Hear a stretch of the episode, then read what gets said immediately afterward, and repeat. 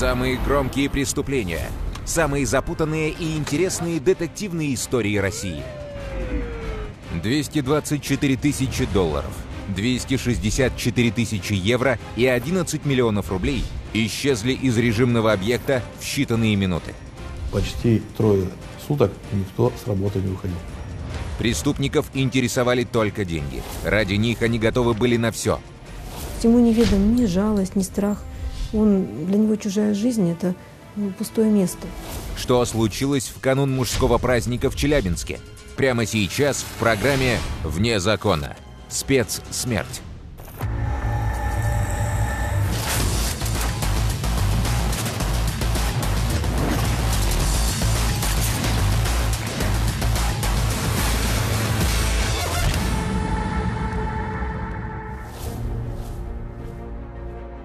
Субботу 21 февраля 2015 года начальник Челябинского управления фельдъегерской связи Александр Беленко встал позже обычного. Наступили длинные выходные. Понедельник 23 февраля тоже был нерабочим днем. Накануне офицеры спецсвязи доставили в управление ценные посылки. Мешки с валютой, рублями, ювелирными украшениями. Ценностям предстояло лежать в управлении до вторника, когда их должны были отправить дальше адресатам. На всякий случай Беленко снял трубку и позвонил в управление узнать, как дела. К его удивлению, телефон дежурного молчал. Вот тогда я позвонил начальнику отдела э, перевозки доставки, э, дал указание, чтобы э, кто близко живет, там сходили, посмотрели, почему никто не отвечает. А вскоре к управлению спецсвязи летели машины оперативных служб и Следственного комитета. Сообщение поступило с дежурного по области, что совершено нападение на отделение спецсвязи по улице Образцова в городе Челябинск.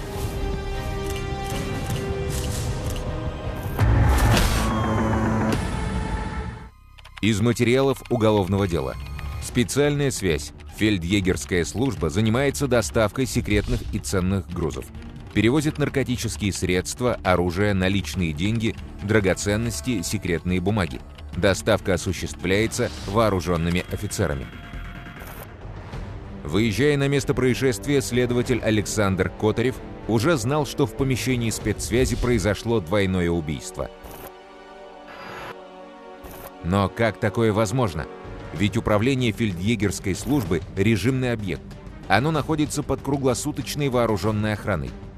У того сотрудника, который значит, сидел спиной э, ко входу в кресле, имелось всего огнестрельное повреждение в затылочной области головы.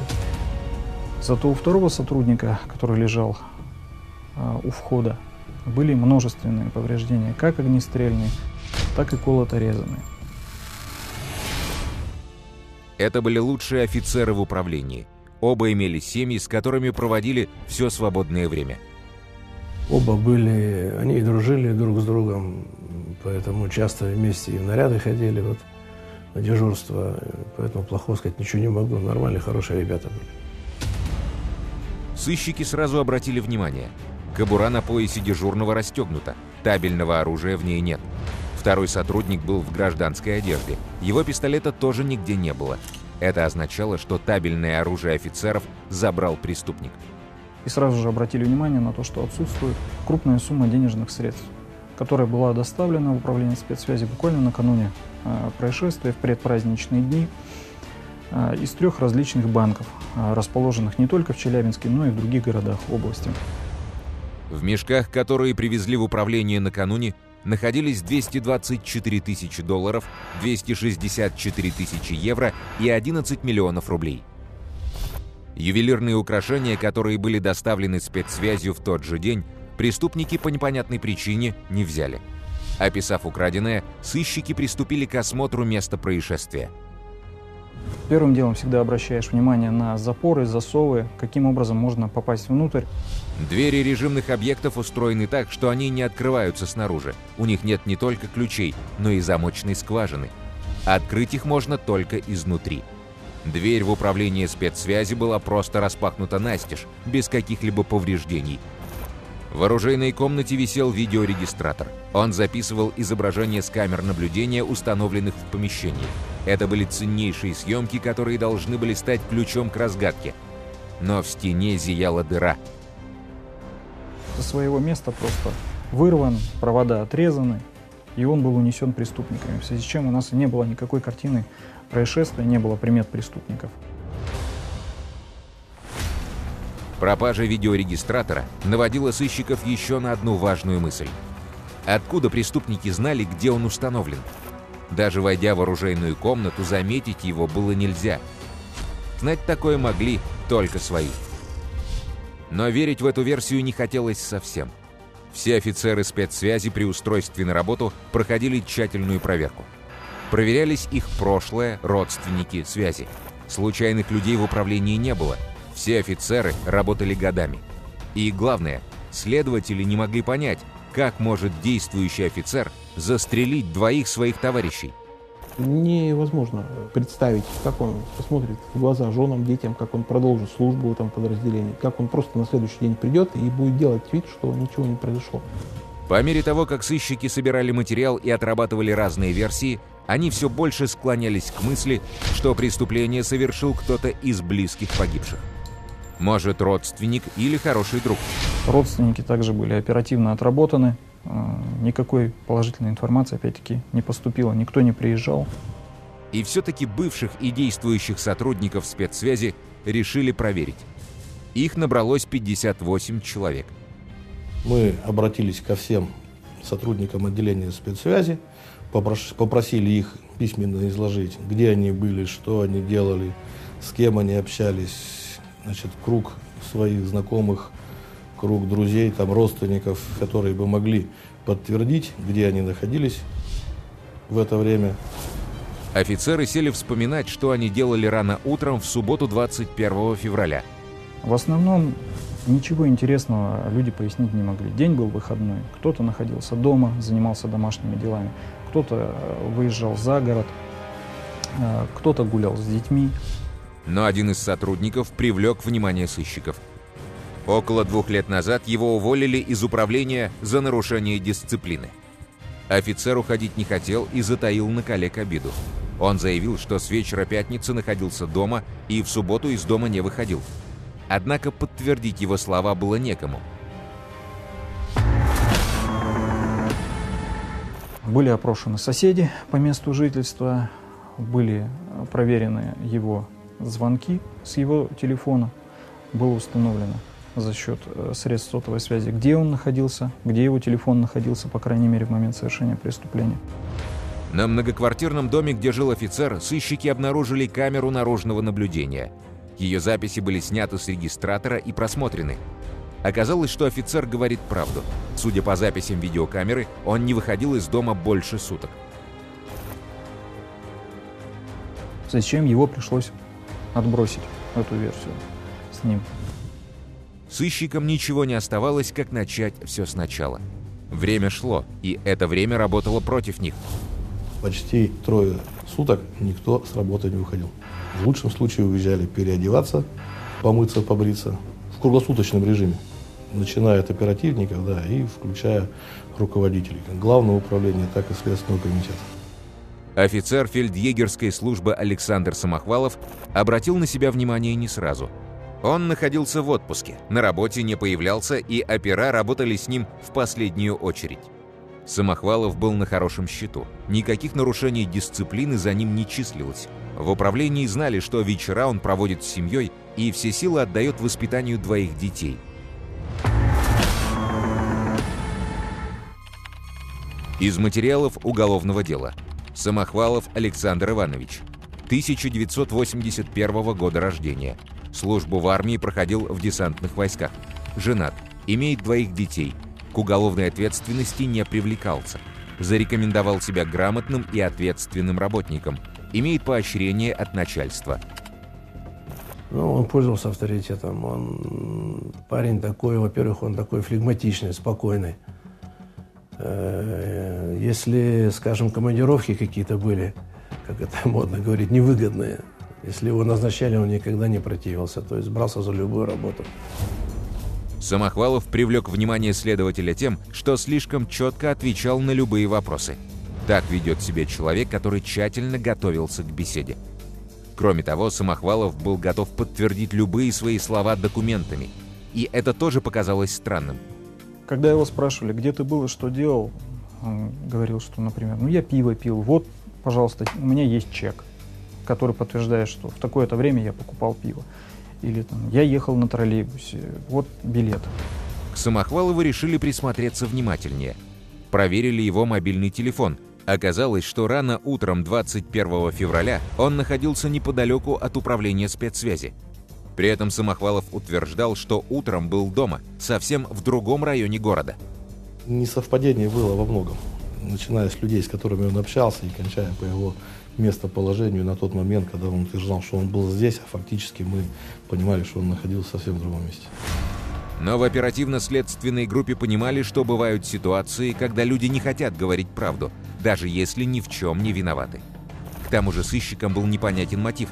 Зачем Самохвалову убивать ради денег, если у него есть все – дом, семья, работа?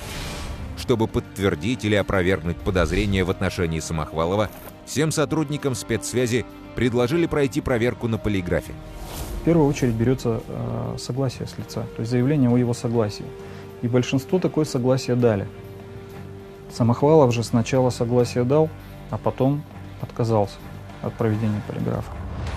Теперь игнорировать поведение Самохвалова было уже нельзя. Глубокой ночью оперативно-следственная группа собралась на совещание. Заслушав доклады, руководители группы подвели предварительный итог. У них есть, наконец, реальный подозреваемый, и все усилия нужно сосредоточить на нем. И в этот момент э, прошла информация о том, что, оказывается, у Самохвалова Александра, э, работника спецсвязи, фельдъегеря, имеется старший брат, который, оказывается, неоднократно судим, судим причем за разбой, и отбыл длительный срок э, в местах заключения и вышел буквально за несколько месяцев до произошедших событий. Шок – самое малое, чем можно назвать те чувства, которые испытало руководство Челябинского управления спецсвязи. Как такое могло случиться? Ведь все сотрудники, поступая на службу, проходят тщательную проверку. Александр Самохвалов не исключение. Зная о судимостях его старшего брата, Самохвалова никогда бы не взяли на работу в спецсвязь. Он не указал о том, что у него является родной брат, который в это время находился в заключении. Вот. И поэтому, когда пришел ответ нам, что может работать наша организация, он был принят таким образом на работу. Сам он про это никогда никому не говорил. Из материалов уголовного дела. Самохвалов Андрей Иванович, 1978 года рождения. Трижды судим. Имеет непогашенную судимость по статье 162 УК РФ «Разбой». В местах лишения свободы неоднократно нарушал режим содержания.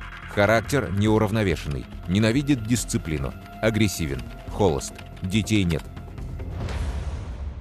Теперь у сыщиков не было никаких сомнений в том, что они на верном пути – Телефон Александра Самохвалова проверили снова. И выяснилось то, чего уже все ожидали. В роковую ночь на 21 февраля Александр Самохвалов неоднократно созванивался с братом Андреем. А сам Андрей по биллингу его мобильного телефона находился неподалеку от управления спецсвязи.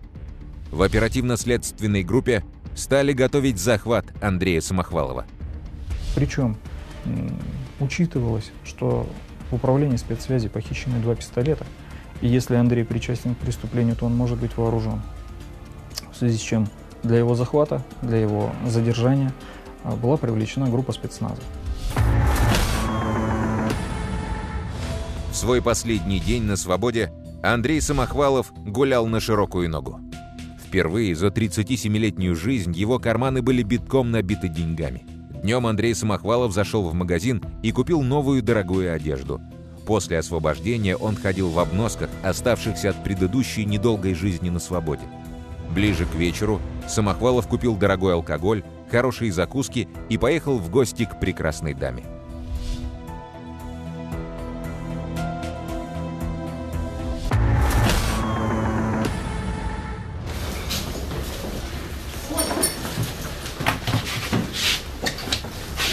Да, понял. Вкладываю.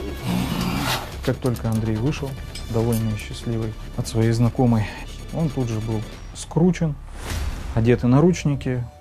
И я думаю, в этот момент он уже понял, что все, он отгулялся. Четыре месяца на свободе для него закончились.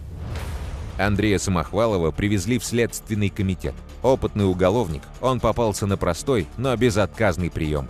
Когда его вели по коридору из кабинета следователя, сотрудники полиции вывели его брата Александра. Братья встретились взглядом, но не смогли сказать друг другу ни слова. Когда Андрея завели в кабинет, он был уверен, что брат уже все рассказал. Андрей был доставлен ко мне в кабинет, сел напротив меня на стул. Ну и первый же вопрос, как мы с ним будем работать, готов ли он что-либо рассказать. Ну, тот спокойно ответил, что ну, Александр же уже здесь, здесь. На чем он раскололся? На полиграфе. Освободившись из заключения, Андрей Самохвалов устраиваться на работу не собирался. Работа не могла подарить ему красивую и сладкую жизнь, о которой он мечтал в тюрьме. Узнав, что младший брат работает в спецсвязи, Андрей заинтересовался, что это за организация такая. «Перевозим деньги и ценности», — без задней мысли ответил ему младший брат. И у того еще тогда возникла мысль о том, что неплохо было бы поживиться тем, что перевозит спецсвязь. На предложение брата ограбить управление спецсвязи Александр Самохвалов поначалу ответил категорическим отказом. У него жена, дети. Что будет с ними, если их поймают? «Не поймают», — заверил его Александр. «Доверься мне, я все сделаю сам. Тебе нужно только мне помочь». Вышедший брат, грубо я так понимаю, что наверное, взял организацию этих всех вещей под свой контроль. Он и говорил на суде о том, что зашел в интернет, увидел, что там чем спецсвязь занимается, что перевозит, и поэтому он стал со своим братом планировать план. По совместительству Александр Самохвалов подрабатывал в родной конторе электриком. 20 февраля он приехал в управление поменять сгоревшие лампы. Он видел, как его коллеги привезли в управление мешки с деньгами, и Александр понял, такой шанс выпадает раз в жизни. Впереди длинные выходные, и значит деньги останутся здесь минимум на три дня, а охранять их будут только два человека. А в управлении в, э, в праздничные выходные дни находятся всего два вооруженных человека. Хотя в будние дни там много сотрудников. И братья решили действовать. На следующий день, утром, Александр вновь приехал в управление. Дежурной смене он сказал, что не успел доделать кое-что по электрике. Не заподозрив плохого, коллеги впустили его. А вскоре один из офицеров решил сбегать в магазин. Он переоделся в гражданку, а табельный пистолет положил в ящик стола. Когда сотрудник ушел, он достал этот пистолет из ящика стола, позвонил Андрею, открыл тому дверь и впустил его внутрь. А также передал ему похищенный, по сути, пистолет своего сослуживца. Дальше все развивалось стремительно и предельно жестоко. Андрей сзади подошел к сидевшему в кресле офицеру и застрелил его в затылок. Братья собрали деньги и переложили их в мешок.